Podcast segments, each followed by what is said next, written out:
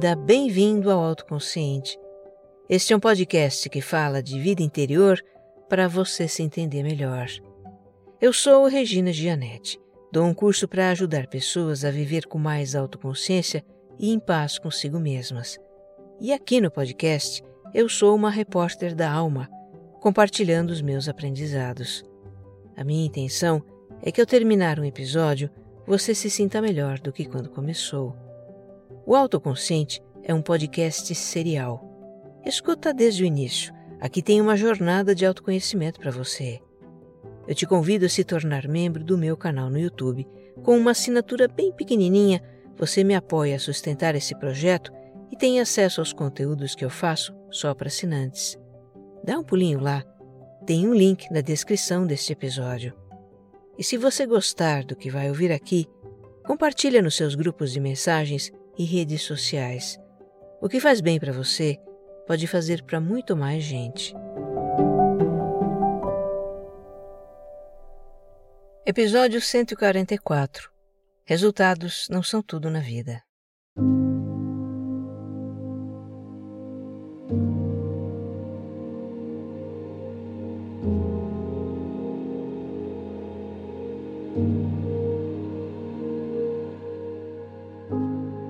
Recentemente a gente conversou aqui no podcast sobre temas existenciais.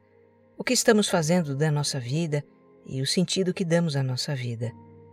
E o tema deste episódio vem se somar aos dois anteriores. O que me sensibilizou para falar deste assunto, resultados não são tudo na vida, foi um acontecimento recente que repercutiu fortemente no Brasil.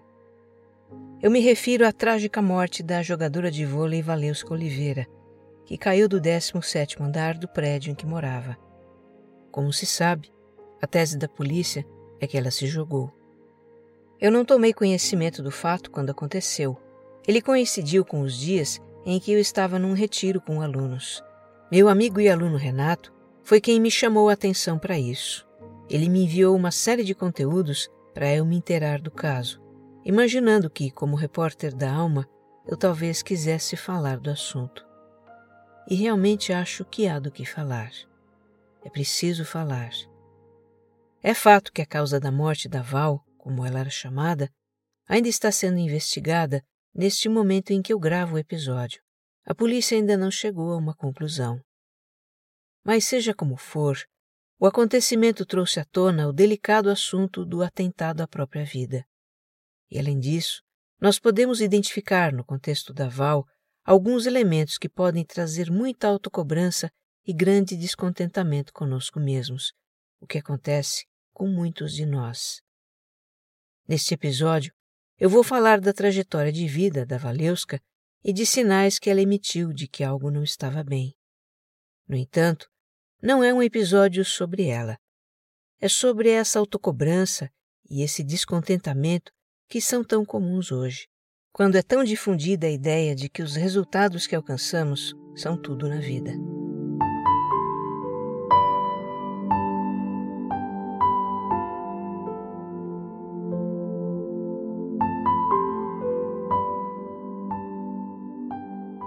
Tirar a própria vida é um ato de desespero, diz a psiquiatra Ana Beatriz Barbosa. Um ato premeditado ou impulsivo mas, de qualquer forma, um ato de desespero frente ao sofrimento, frente à falta de perspectiva, de esperança na vida. A pessoa tira sua vida não porque ela não quer mais viver, mas porque não quer mais sofrer, diz a doutora, que é autora do livro Mentes Depressivas. Você talvez tenha reparado que eu não estou utilizando a mais conhecida e usada palavra para denominar o ato de tirar a própria vida. Eu me explico. Essa é uma palavra avisada pelos algoritmos das plataformas de streaming e redes sociais. Os algoritmos restringem a divulgação de posts, áudios e vídeos que contêm essa palavra. Há um motivo para isso. A intenção é não favorecer produções audiovisuais que possam estimular ou encorajar pessoas a atentar contra a própria vida. Esse tipo de estímulo já aconteceu no passado e resultou em tragédias. Infelizmente, os algoritmos acabam também dificultando produções audiovisuais que promovem a discussão e a prevenção desse ato. E isso acaba reforçando todo um tabu que cerca o assunto. Não é de hoje que se evita esse assunto nos meios de comunicação. Isso começou nos anos 1770, lembra a doutora Ana Beatriz. Naquela época, foi lançado o romance Os Sofrimentos do Jovem Werther, do escritor alemão Wolfgang Goethe. A Europa vivia o movimento cultural do romantismo, que, entre outras coisas, se caracterizava pela busca de um amor intenso, de uma fusão de almas, e os personagens das obras literárias tinham paixões ardentes, morriam por amor, era tudo muito intenso. O jovem Werther era perdidamente apaixonado por uma mulher, mas não teve o seu amor correspondido. Então ele concluiu que não valia a pena viver e deu fim à sua vida. E isso encorajou muitas pessoas a fazerem o mesmo. Então se proibiu falar desse ato nos jornais, os únicos meios de comunicação de massa da época. Some-se a isso o fato de que tirar a própria vida é considerado pecado por algumas religiões, e o assunto se tornou um grande tabu, o que na verdade só complica a situação. Faz as pessoas que têm pensamentos autodestrutivos se sentirem ainda mais isoladas, o que aumenta o seu sofrimento e a sua solidão. E olha, estamos falando de muitas pessoas. As estatísticas globais mais recentes da Organização Mundial da Saúde, que são de 2019, portanto pré-pandemia, mostram que em cada 100 pessoas que morrem no mundo, uma tira a própria vida. Segundo essas estatísticas, por ano são mais de 700 mil pessoas. É muita gente. Quais são as principais causas que levam alguém a atentar contra a sua vida? Como explica Ana Beatriz, são transtornos de humor, como o bipolar, em que a pessoa alterna momentos de euforia, de alegria e momentos depressivos. O uso de álcool e drogas, que prejudica o discernimento da pessoa e pode levá-la a impulsos autodestrutivos. Outros transtornos da saúde mental, como a depressão, a esquizofrenia, o transtorno de personalidade limítrofe ou borderline, por exemplo. Essas condições de saúde mental estão associadas a circunstâncias que tornam a existência insuportável para a pessoa, como viver em situação de extrema carência e desesperança, viver em locais violentos ou afetados pela guerra, sofrer algum tipo de abuso ou assédio continuado, abandono, isolamento social e outros. 90% dos atentados à própria vida podem ser evitados se a pessoa tiver a chance de falar sobre o que está acontecendo com ela e for acolhida com compreensão. Segundo a doutora Ana Beatriz, o impulso suicida é momentâneo. Se a pessoa resistir a esse impulso por alguns minutos, ele passa. Por isso é tão importante a existência de um serviço como o Centro de Valorização da Vida, o CVV, telefone 188. E quem sabe esse impulso nem ocorresse se as pessoas sentissem que podem falar sobre o que acontece no seu íntimo. E aí está o grande problema. Na sociedade da positividade, que prega que todo mundo tem que ser bem resolvido, feliz e autoastral, a pessoa que se sente mal se envergonha dos seus conflitos internos, se julga errada ou anormal, e se retrai, se isola, não busca ajuda, imaginando que vai escutar aquela frase não pense numa coisa dessas.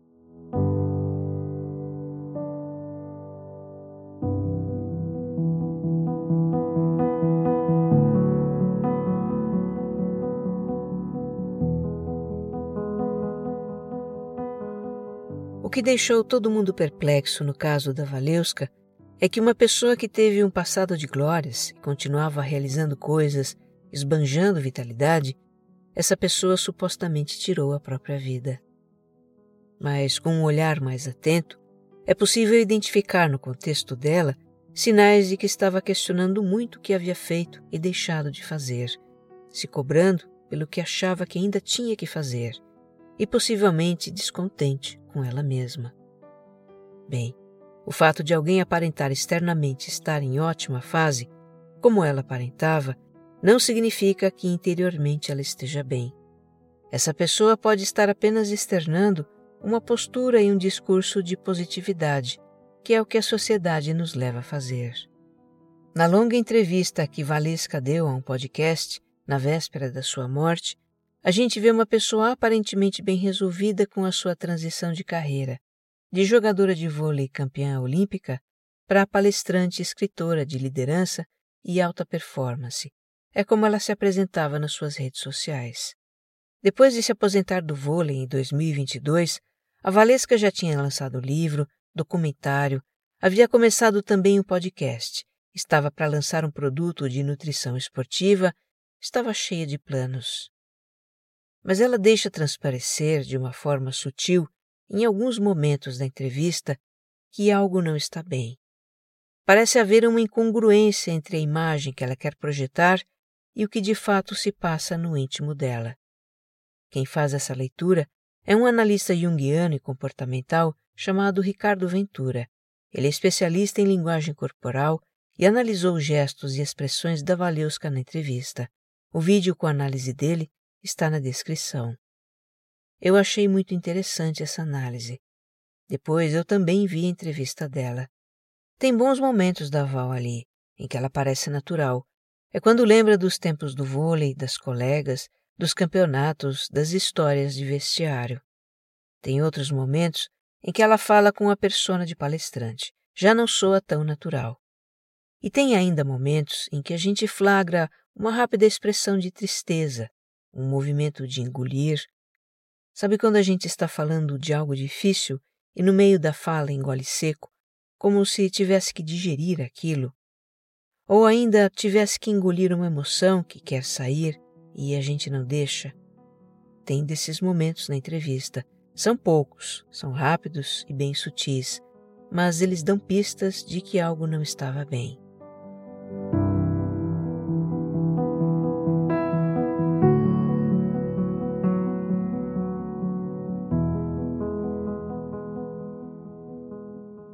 Ricardo Ventura tem uma tese sobre o momento da Val que eu acho bastante plausível. Aos 43 anos, 30 deles dedicados intensamente ao vôlei, ela estava na fase de metanoia, em que a gente avalia o que fez da vida, reconsidera um montão de coisas e passa, na segunda metade da vida, a buscar algo que nos realize interiormente. Na percepção dele, a Val estava questionando as renúncias que ela tinha feito por sua carreira no vôlei tudo que ela havia deixado de viver e não poderia viver mais. Essas renúncias estavam pesando para ela. Ao mesmo tempo, estava iniciando uma carreira de consultora e palestrante com a qual ela talvez não se sentisse à vontade, ou talvez não estivesse tendo os resultados que esperava ter. Nessa entrevista, ela conta que aos 12 anos de idade foi levada por um professor para uma escolinha de vôlei. Ela já era bem mais alta que a média das meninas devem ter visto nela potencial para o esporte. Não foi iniciativa dela entrar para o vôlei, mas acabou se encontrando naquele meio. Ali a girafa servia para alguma coisa, ela diz. E chama atenção a expressão que ela faz nesse momento. Uma expressão séria, tem uma ponta de amargura ali. Em outro momento, ela conta que se não tivesse sido jogadora de vôlei, com certeza teria sido pianista. Sua mãe tocava o instrumento, ainda toca. A Val aprendeu a apreciar a música clássica. Num tom de brincadeira, ela diz: Eu tô com tanta raiva dessa família. Meus sobrinhos estão tocando, meu pai toca, meu irmão toca, só eu que não toco. Me falta tocar piano. Bem, brincando a gente diz grandes verdades, não é? E se tem alguma verdade nisso, a Val estaria projetando em outras pessoas um sentimento que ela teria com relação a si própria. Uma coisa assim, que raiva de mim por nunca ter tocado piano. Mas enfim, na adolescência ela seguiu com o vôlei.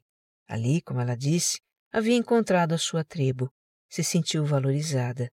E o fato é que acabou se apaixonando pelo esporte, para o qual, aliás, tinha um extraordinário talento. Ela deu de si ao vôlei e o vôlei lhe deu muitas coisas, as amizades de que ela conta com carinho, as histórias, as conquistas, o progresso material. Por outro lado, quantas renúncias não teve que fazer? Ela conta isso. Eu vivi numa bolha. Eu não tive vida social, Vivi longe da família, dos amigos, dos meus pais. Tenho um buraco na relação com meu irmão, ela diz. Sua vida foi treinar, treinar, treinar intensamente. Treinar para alcançar metas, como queriam seus treinadores. Uma vida restritiva e sacrificante que ela entendia que tinha que ter. Há um momento da entrevista em que ela fala da decisão de deixar a seleção brasileira. Isso é em 2008, aos 28 anos. Foi logo depois de ter conquistado o ouro olímpico e ter sido considerada a melhor bloqueadora do mundo. Sobre essa decisão, ela diz assim: Pela primeira vez eu tomei uma decisão importante para minha vida. Só quando eu atingi o meu objetivo, eu tive opção de escolha na minha vida, porque antes eu não tive. Eu tinha que treinar, eu tinha que estar na seleção. Eu achei muito forte isso. Ela fala com muita ênfase. Eu tinha que, eu tinha que. Será então que só quando ela alcançou o que esperavam dela é que se achou no direito de escolher algo que queria?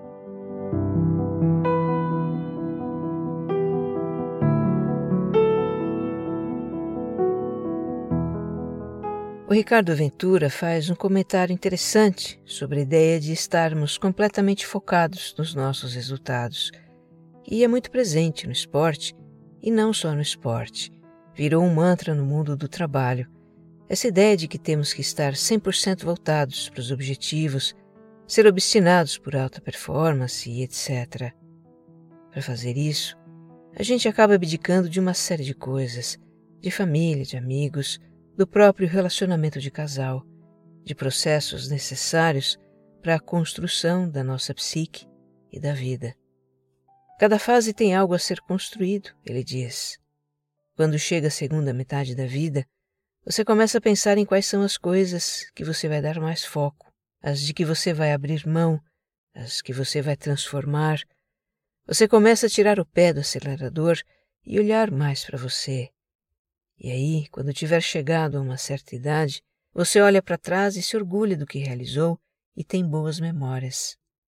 Agora, sem essa construção que se dá nas fases da vida, porque ficamos fechados numa bolha, 100% focados nos objetivos e resultados, podemos chegar na segunda metade da existência tendo deixado uma série de coisas importantes pelo caminho.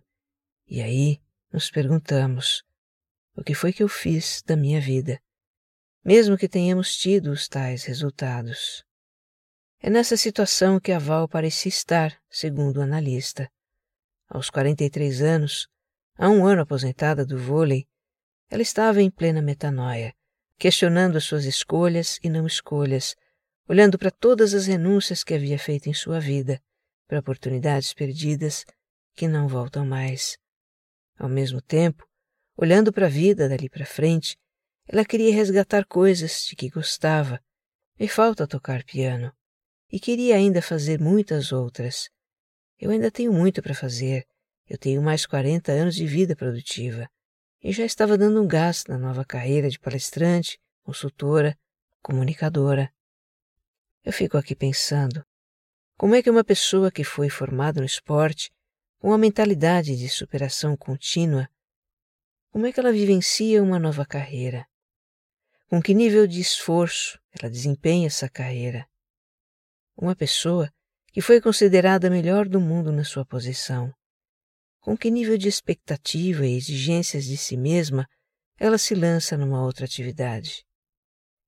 Quando já atingiu o topo de alguma coisa, a pessoa parte para o novo, desde um lugar muito alto. É um começo que já tem que ser bombástico e isso gera uma autocobrança gigantesca. Me ocorre também o seguinte: como ex-atleta, a Val se esgotou da rotina massacrante de treinos. Ela fala disso na entrevista. Que não se pode romantizar a vida do atleta, que tem muito sacrifício, que é uma bolha. Isso a gente vê que é muito autêntico nela. Essa coisa de para mim já deu. Mas aí, como palestrante, comunicadora, ela foi falar do quê? De alta performance no mundo esportivo, alta performance no mundo corporativo, temas que abraçam tudo isso que ela estava questionando. Tem uma incongruência aí. E eu vejo mais uma. A Val não estava bem. No entanto, Ela queria aparentar estar bem, como se espera de alguém que fala de alta performance. Havia uma drástica incongruência entre o que se passava no seu interior e no seu exterior. E olha, é muito angustiante a gente conviver com incongruências. É o tipo de coisa que faz a gente pensar: eu sou uma fraude. Para completar, teve o pedido de divórcio do marido, fim de um casamento de 20 anos, que aparentemente foi a gota d'água. Todo esse contexto tem o potencial de abalar profundamente as estruturas de uma pessoa, provocar uma aguda crise de identidade. Quem dera Val não estivesse tão preocupada em ser produtiva e pudesse se dar uma pausa para processar tudo o que estava acontecendo em sua vida. Quem dera ela pudesse ter flexibilizado o modo de se ver, que continuava sendo o da atleta de alta performance. Infelizmente, não foi o que aconteceu. Ela iniciava sua nova etapa de vida com autoexigência de se superar mais uma vez. Mas enfim, no meu entendimento, nada que uma alma vivencia nesse plano de existência é aleatório. Nada é em vão. Em última análise, tudo se trata de assuntos de Deus, como diria Byron Katie, autora do livro Ame a Realidade.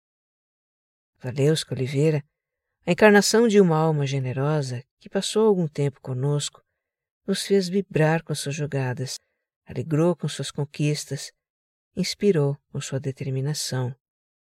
E a quem tem olhos para ver, nos deixou uma preciosa mensagem. Resultados não são tudo na vida.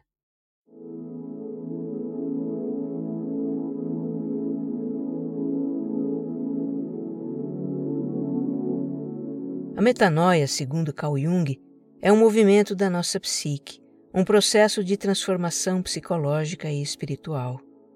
Esse processo vai se instalando devagarinho na idade adulta, culmina na virada dos 30 para os 40 anos e avança pela maturidade.